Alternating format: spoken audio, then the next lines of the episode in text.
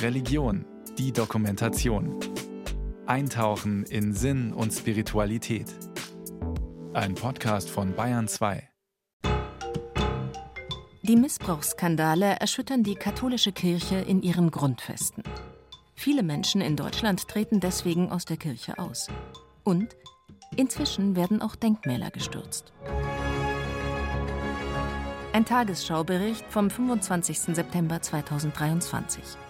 Am Morgen lösen Monteure die letzten Schrauben des Denkmals. Vom Sockel vor dem Essener Dom geht's ab auf den Laster. Die Statue des unter Missbrauchsverdacht stehenden Kardinals Franz Hengsbach ist abgebaut. Etwa zur selben Zeit, als vor dem Essener Dom das Denkmal für den ehemaligen Ruhrbischof Franz Hengsbach geräumt wird, laufen im oberbayerischen Örtchen Meitenbeth im Landkreis Mühldorf am Inn ähnliche Vorbereitungen. Auch hier soll ein Denkmal entfernt werden. Es geht um die Pfarrer Achsenbergstraße. Sie soll umbenannt werden. Namensgeber ist der 1972 verstorbene Priester Ludwig Achsenberg, der bis zu seinem Tod jahrzehntelang in Meitenbeth Seelsorger war. Er habe viel für den Ort getan, heißt es, bis im Mai 2023 die Geschichte von Helmut Bader bekannt wird. Der 64-Jährige weiß schon lange, dass Pfarrer Axenberg auch ein Täter war. Also er hat mich mindestens über drei Jahre sexuell missbraucht. In der Kirche hat er mich als kleiner Junge psychisch missbraucht und ich konnte niemand was sagen. Viele Jahre schweigt Helmut Bader über den Missbrauch. Als Kind aus Scham und aus der Angst heraus, dass ihm ohnehin keiner glaubt als Erwachsener, weil er befürchtet, im Ort als Nestbeschmutzer dazustehen. 50 Jahre Trauma im Körper zu haben und nicht rausgehen, das ist eine lange Zeit. Eine schlimme Zeit. Das ist durch die Hölle gehen. Die sexualisierte Gewalt, die Helmut Bader in seiner Kindheit erlebt, macht ihn chronisch krank. Mit 36 Jahren ist er berufsunfähig. Erst im Herbst 2022 meldet er seinen Fall dem Erzbistum München und Freising. Diesem liegen zu dem Zeitpunkt schon weitere Vorwürfe von Betroffenen gegen Pfarrer Axenböck vor. Die Pfarrei wird darüber zunächst nicht informiert. Erst mehr als ein Jahr später wird der Missbrauch in Meitenbeet publik. Durch eine Initiative des betroffenen Beirats im Erzbistum München, über die das BR-Fernsehen berichtet. Sie haben sich ganz schön abgestrampelt und einiges auf sich genommen, um hier und jetzt gleich den Papst zu treffen. Und zwar persönlich. Anfang Mai 2023 brechen Helmut Bader und andere Betroffene von sexuellem Missbrauch zu einer Pilgerreise auf. Parat nach Rom zu Papst Franziskus. Ein Team vom BR-Fernsehmagazin Stationen begleitet die Gruppe. Helmut entschließt sich im Laufe der Reise Gesicht zu zeigen. Der Händedruck und der tiefe Blick von Auge zu Auge mit Papst Franziskus, da ist mir vorgekommen wie eine innere Seelenheilung. Und durch diese Heilung sozusagen ist jetzt mein Wunsch, allen weiteren Betroffenen vom sexuellen Missbrauch den Weg zu öffnen, dass das Geheimnis nicht ins Grab mitnehmen müssen. Weil ich habe mir gedacht, die schaffe ich nicht mehr. Und durch Stationen und durch die Pilgerreise sage ich jetzt, Helmut, du bist aus dem Boot gesprungen und hilfst jetzt allen weiteren Betroffenen. Nach der Ausstrahlung der BR-Doku über die Radeltour der Betroffenen nach Rom wird Helmut Bader in Meitenbeet von Mitbürgern angesprochen. Ungläubig fragen sie, ob auch er ein Missbrauchsopfer sei. In dieser Situation sucht er das Gespräch mit dem heutigen Pfarrer vor Ort. Der reagiert überfordert und signalisiert, er wolle mit dem Thema nichts zu tun haben. Für Bader ein Schlag ins Gesicht ich fühle mich im Stich gelassen, weil normalerweise ein Seelsorger für mich die Aufgabe hätte, sich um seine Schäfchen zu kümmern. Momentan habe ich mir gedacht, jetzt könnte ich eigentlich von der Kirche austreten, weil das geht einfach zu weit. Helmut Bader wendet sich daraufhin an den Generalvikar des Erzbistums München und Freising, Christoph Klingern, der nun aktiv wird. Im Juli 2023 informiert er die Pfarrei und die Öffentlichkeit über die Missbrauchsvorwürfe gegen Pfarrer Axenböck. Seitdem haben sich fünf weitere Opfer des Priesters gemeldet, anonym. Insgesamt acht Betroffene sind es bisher in Meitenbeet. Wir waren natürlich schockiert, betroffen, sagt Klaus Oberpichler. Er ist Vorsitzender des Pfarrgemeinderats der Meitenbeter Pfarrei St. Agatha. Es war natürlich auch schwer vorstellbar. Pfarrer Axenbeck war zu der Zeit eine Respektsperson, hat eine hohe Autorität gehabt, wurde mir zumindest geschildert aus vielen Gesprächen. Und entsprechend war natürlich auch die Reaktion in der, in der Pfarrei, in der Gemeinde. Schnell nach Bekanntwerden der Vorwürfe wurde die Forderung laut, das Straßenschild zu Ehren des Pfarrers muss weg. Entsprechend haben wir uns vom Pfarrgemeinderat mit der Bitte an den Gemeinderat und an Herrn Bürgermeister gewandt und die haben der Bitte ja ohne große Diskussion entsprochen und meines Wissens einstimmig beschlossen, dass die Straße eben umbenannt wird. Ja, ich denke, es ist einfach ein vielleicht kleines, aber wichtiges Zeichen den Betroffenen gegenüber, dass die Straße eben jetzt nicht mehr Pfarrer-Axenberg-Straße, sondern am Kirchplatz heißt. Die Straßenumbenennung. Ein kleiner bürokratischer Akt, aber ein wichtiges Zeichen. Auch für Helmut Bader, der täglich beim Gassigehen mit Hündin Balu am Straßenschild mit dem Namen des Täters vorbeigeht. Der Blick auf dieses Schild löst seitdem praktisch die Outung jetzt stattgefunden hat, extreme Flashbacks in mir aus. Das tut weh, wenn man hört, der Pfarrer Axenbeck hat ja so viel Gutes gemacht. Also für mich und für die weiteren Betroffenen, die was sie jetzt im Meitenbeet gemeldet haben, da glaube ich, sieht die Wahrheit ganz anders aus.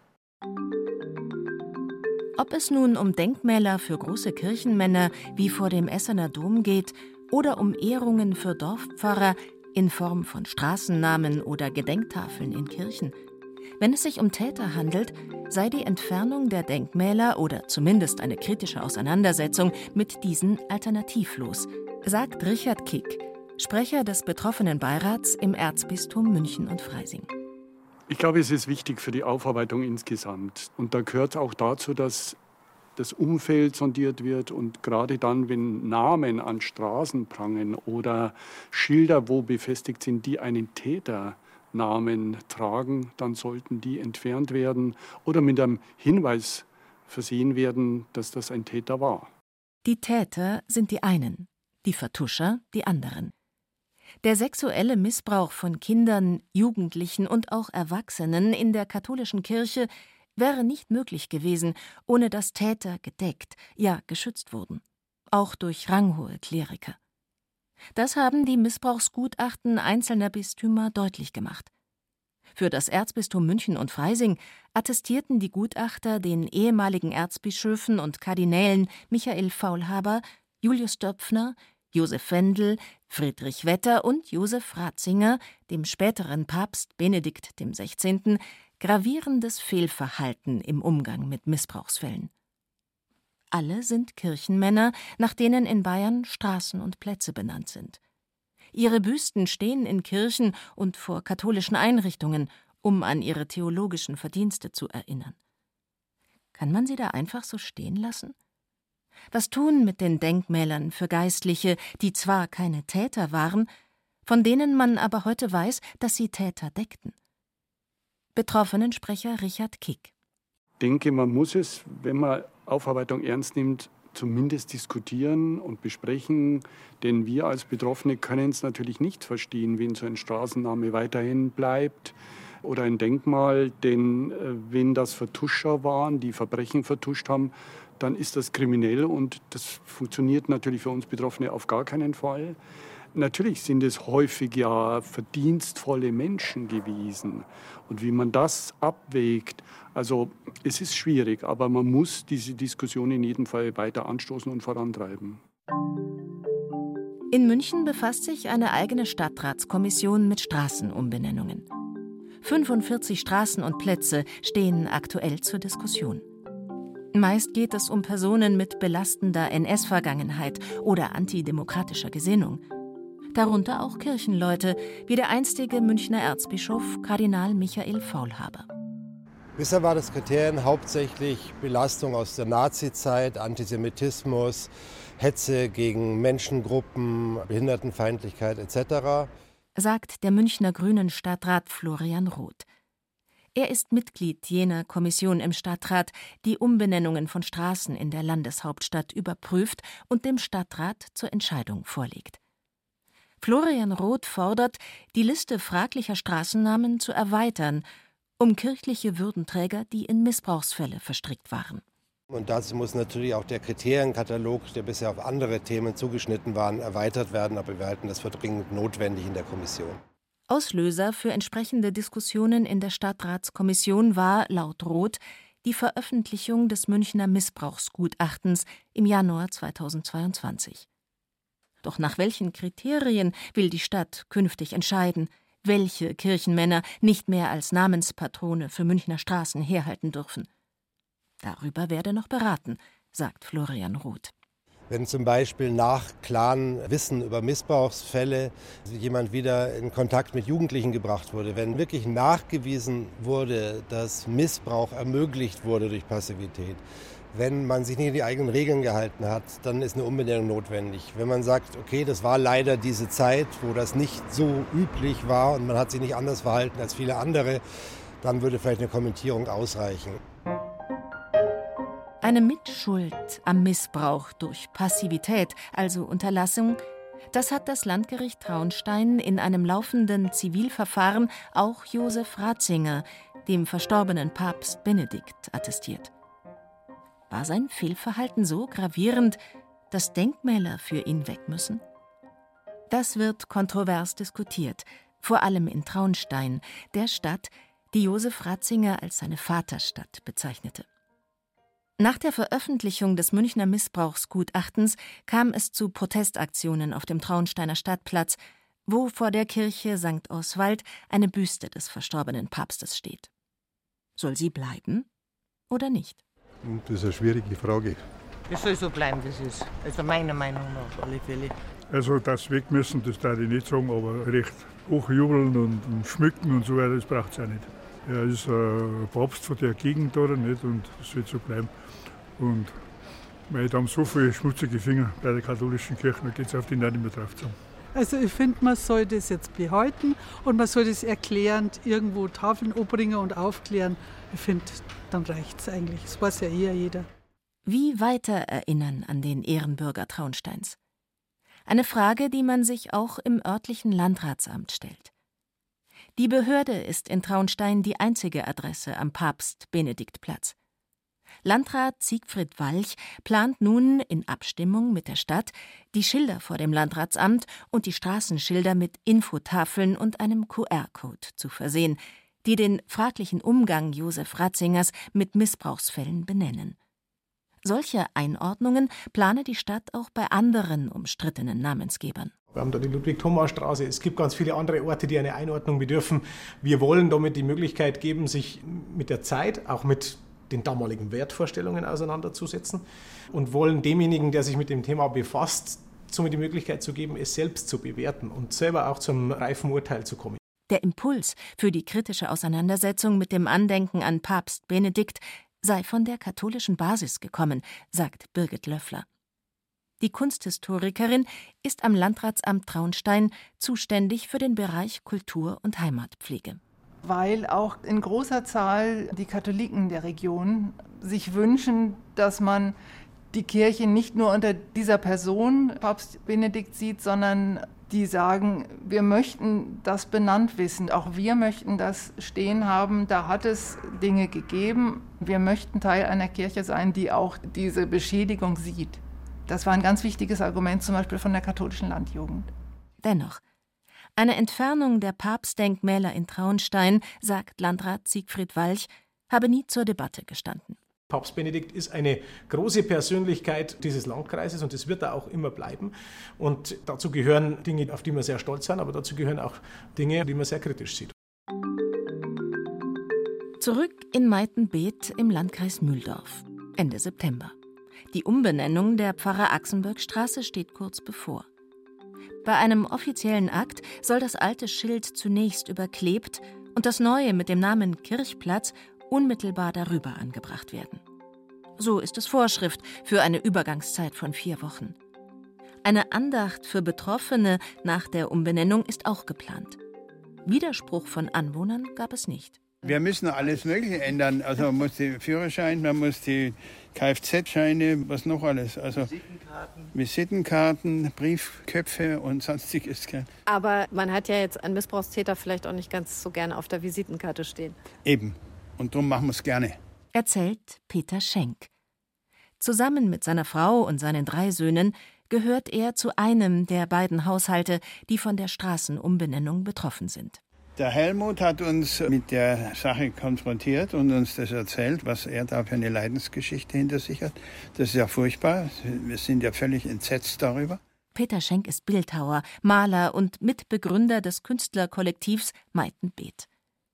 Den Schriftzug Pfarrer Axenböck der bisher an seinem Hoftor prangte, hat er bereits Tage vor der offiziellen Straßenumbenennung zum 1. Oktober durch den neuen Namen Kirchplatz ersetzt. Und er findet, mit der Umbenennung der Straße allein sei es eigentlich nicht getan. Wir überlegen uns, vielleicht irgendwie da draußen wird es passen vor unserem Haus, eine Art Tafel oder ein Gedenkstein oder irgendetwas, für die Opfer zu errichten, in Erinnerung an die größte Schweinerei der letzten 50 Jahre sozusagen. Wäre mein Vorschlag. Also ich würde das jetzt auch nicht alleine in Wege leiten, sondern da müssen alle mitmachen. Erstens mal alle vom Haus und eigentlich müsste der Bürgermeister und der Gemeinderat und so, die müssten da auch zustimmen. Wurde das denn in dem Schreiben an Sie genannt von der Gemeinde, warum das jetzt umbenannt wird? Überhaupt nicht. Und da habe ich auch mit dem Helmut darüber gesprochen. Wir finden das auch befremdlich, dass der Grund da überhaupt nicht angegeben wurde und nirgendwo steht. Also so, als ob man die Vorfälle sozusagen wiederum mal unterdrücken wollte. Warum hat die Gemeinde Meitenbeet den Grund für die Umbenennung der Pfarrer Axenböckstraße in der offiziellen Ankündigung nicht benannt? Dazu Bürgermeister Thomas Stark. Wir haben ja lediglich diese Allgemeinverfügung veröffentlicht, also dass der Straßenname umbenannt ist zum 1.10. Man hätte es natürlich begründen können und hätte damit allen nur gesagt, was sie ohnehin schon wissen. Meitenbeet sind 2000 Einwohner so eine Sache ist nicht geheim zu halten. Es gibt ganz sicherlich niemanden, der nicht Bescheid weiß. Gab es Befürchtungen seitens des Gemeinderats, ältere Bürger in Meitenbeet, die dem Pfarrer nahestanden, zu verärgern mit der Umbenennung der Straße? Bürgermeister Thomas Stark verneint. Ja, dann gibt es immer die, die sagen, ja, muss das jetzt nach 50 Jahren noch sein? Die hat es auch gegeben, einige wenige, aber Natürlich auch die gibt es in Meitenbeet, so wie es woanders auch gibt. Die Aufarbeitung des sexuellen Missbrauchs stellt die katholische Kirche vor große Herausforderungen, auf vielerlei Ebenen. Und sie betrifft auch die kirchliche Erinnerungskultur. Das war ja eigentlich das, was ich schon lange angeprangert habe, dass für die Täter oder für die Mitwisser zum Beispiel Denkmäler errichtet werden und die Opfer sind über Jahrzehnte lang verunglimpft worden, bis zum heutigen Tag sagt der international bekannte Holzbildhauer Andreas Kuhnlein. In seinem Heimatort Unterwössen im Landkreis Traunstein hat er im Herbst 2022 in der Pfarrkirche St. Martin einen Andachtsraum geschaffen. Der Raum soll als eine Art Mahnmal an das Leid der Opfer erinnern und an die Schuld der Kirche. Bei diesem Entwurf ist mir eigentlich bewusst worden, dass da Parallelen gibt zwischen dem Leben Jesu und dem Leben dieser missbrauchten Menschen. Das kleine Unterwössen in den Chiemgauer Bergen war in den 50er und 60er Jahren Schauplatz schwerer Missbrauchstaten. Der im Ort beliebte Pfarrer verging sich an mindestens acht Jugendlichen. Andreas Kuhnlein war mit dreien der Opfer befreundet. Die Geschichten habe ich unzählige Male gehört. Und die haben mir ja die drei, mit denen ich befreundet war, es waren aber weit mehr, die drei haben mir immer wieder erzählt, es war noch nie jemand bei denen und hat gefragt, du sag mal, warum saufst denn du? Oder wir waren das eigentlich. Mein bester Freund, der war schwer alkoholkrank und den hat nie jemand gefragt. Das war halt irgendein Besoffene unter die Besoffenen. Aber warum der sauft, das hat sich nie jemand interessiert. Also zwei davon habe ich zusammengebracht mit Ärzten eben, aber da war es natürlich schon zu spät. Der Freund von Andreas Kuhnlein stirbt an den Folgen seiner Alkoholkrankheit. Die Missbrauchsfälle von Unterwössen sind im Münchner Missbrauchsgutachten dokumentiert als Fall 22. Für seine Taten wurde der Priester Mitte der 60er Jahre strafrechtlich verurteilt, musste Unterwössen verlassen. Als die eigentlich Schuldigen galten vielen im Ort aber die Buben. Wegen ihnen habe der engagierte Pfarrer gehen müssen, so die Meinung vieler. Und sie hätten doch immerhin von ihm Geld bekommen. Was diese Familien mitgemacht haben, das kann man sich nicht im entferntesten vorstellen. Ich habe das intensiv erfahren durch meine Freunde, eben, was da los war in den Familien zum Teil. Wenn man sich vorstellt, dass da Eltern zum Teil in Unterwessen nichts mehr zum Einkaufen gekriegt haben, äh, weil ja die Buben den Pfarrer vertrieben haben, dann ist das schon eine Dimension, die ist schwer erträglich, muss ich sagen. Ja. Dass heute, nach 60 Jahren, das Leid der Opfer in Unterwössen nicht mehr tabuisiert wird, dass der Missbrauch aufgearbeitet wird, dazu trägt auch der von Andreas Kuhnlein gestaltete Andachtsraum im alten Turm der Unterwössener St. Martinskirche bei. Gegen große Widerstände vor Ort hat Kuhnlein für diesen Erinnerungsort gekämpft, unterstützt von der Missbrauchspräventionsstelle des Erzbistums München und Freising. Das dreiteilige, aus zwei Holzreliefs und einer Skulptur bestehende Kunstwerk zeigt, in dem nur wenige Quadratmeter großen runden Raum, Szenen aus der Leidensgeschichte Jesu. Also ich habe als erstes die Verurteilung von Jesu, die Gefangennahme und Verurteilung, weil es denen Opfer praktisch nicht anders gegangen ist. Die haben verurteilt worden. Plötzlich sind die Opfer zum Täter geworden. Die zweite Station war dann die Kreuzigung von Jesu. Und da sehe ich einfach diese Parallele drin, dass auch die Burm stigmatisiert worden haben mit den Familien. Und zwar bis zum heutigen Tag. Das hat er noch nicht aufgehört. Und das war mir ganz wichtig. Ich habe den Christus nicht frontal vor genommen, wie das millionenfach gibt, sondern ich habe nur angeschnitten, aber ich habe die Menschen betont, die vor dem Kreuz und seitlich vom Kreuz gestanden haben. Da waren unterschiedliche Typen, habe ich da dargestellt. Also da sind sicher Leute dabei, die da aufrichtig trauern, aber natürlich auch welche, die da mitgeschrien haben, wie es halt bei den Missbrauchsfällen auch waren und denen ich vielleicht angesichts des Ergebnisses dann klar geworden ist, was das für Konsequenzen hat, wenn man schweigt oder wenn man da mitschreit im Chor, ohne dass man was weiß. Die grob geschnitzte und ausgesägte Jesusfigur ist Sinnbild für die Auferstehung und stehe für das Versprechen, dass Wahrheit Befreiung bringe, sagt Andreas Kuhnlein. Die katholische Kirche könne Glaubwürdigkeit nur zurückgewinnen, wenn sie sich auf die Seite der Betroffenen stelle und wenn das auch vor Ort in den Gemeinden passiere, so wie in Unterwössen durch das Mahnmal. Dafür hat sowas zu sorgen vor Ort. Das hilft mir überhaupt nichts, wenn sich der Papst hundertmal entschuldigt oder der Bischof oder der Kardinal. Das juckt keine Menschen. Entscheidend ist es vor Ort, dass die Leute damit konfrontiert werden. Dass die sagen, ja Mensch, äh, vielleicht war ich da doch nicht auf dem richtigen Weg. Gedenkorte an das Leid der Opfer wie in Unterwössen gibt es bisher bundesweit nur wenige. Das soll sich ändern, sagt Richard Kick. Der betroffenen Beirat im Erzbistum München plane deshalb ein Mahnmal für den Liebfrauendom. Und zwar nicht nur in Gedenken an Betroffene, sondern auch als Mahnmal für die Kirche, für das Bistum, das ja auch in den Jahren, Jahrzehnten vor dieser Jetztzeit gedeckt hat, verschwiegen hat, nicht gemeldet hat und Betroffene im Stich gelassen hat. Und allein die Tatsache, dass dann so ein Mahnmal im Dom stehen wird, das wird vielen, vielen Betroffenen gut tun. Es wird ihnen helfen, das Leben weiterzuleben. Und das ist eigentlich dann das Wesentliche. Sich den Betroffenen zuzuwenden, das bedeutet auch, meint Richard Kick, dass sich die Bistümer noch aktiver um Gemeinden kümmern müssten, in denen Missbrauch passierte.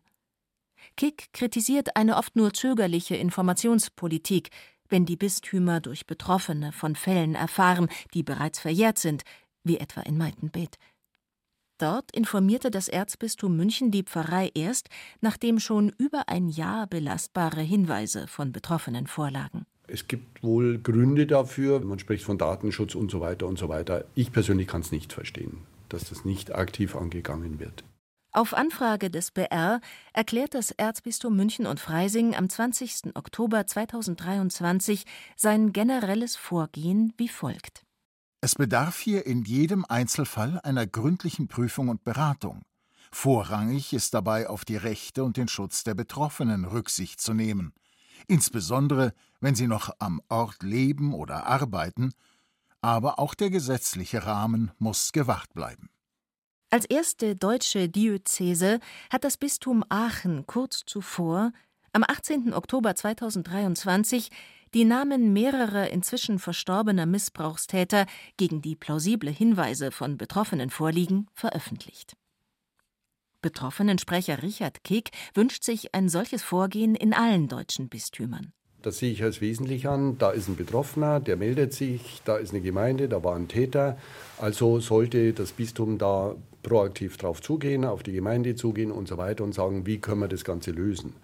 Wir als Betroffenenbeirat haben jetzt die Taktik aufgenommen, weil wir sagen, es wird nicht so sein seitens des Bistums. Jetzt gehen wir eben in die Gemeinden, in die Pfarrgemeinden, von denen wir hören, dass da etwas passiert ist und versuchen mit einer Andacht und mit Gesprächen mit Pfarrgemeinderat, Priester und so weiter vor Ort, da die Dinge voranzutreiben. Und auch im erzbischöflichen Ordinariat in München tut sich was, nachdem das Bistum Aachen vorgeprescht ist. Auf Anfrage des BR teilt es am 20. Oktober 2023 mit, die Erzdiözese erwägt und prüft aufgrund der bisherigen Erfahrungen derzeit die Weiterentwicklung des Konzepts, wie zukünftig noch stärker auf Pfarreien zugegangen werden kann, die nachweislich von Missbrauch betroffen waren. In Meitenbeet wurde die Pfarrer Axenböck Straße zum 1. Oktober offiziell umbenannt.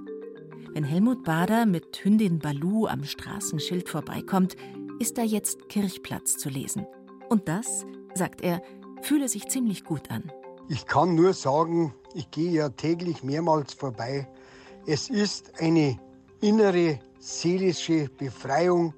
Das kann man gar nicht in Worten fassen, wie gut es tut, wenn man den Namen Pfarrer Axenböck Straße nicht mehr lesen muss.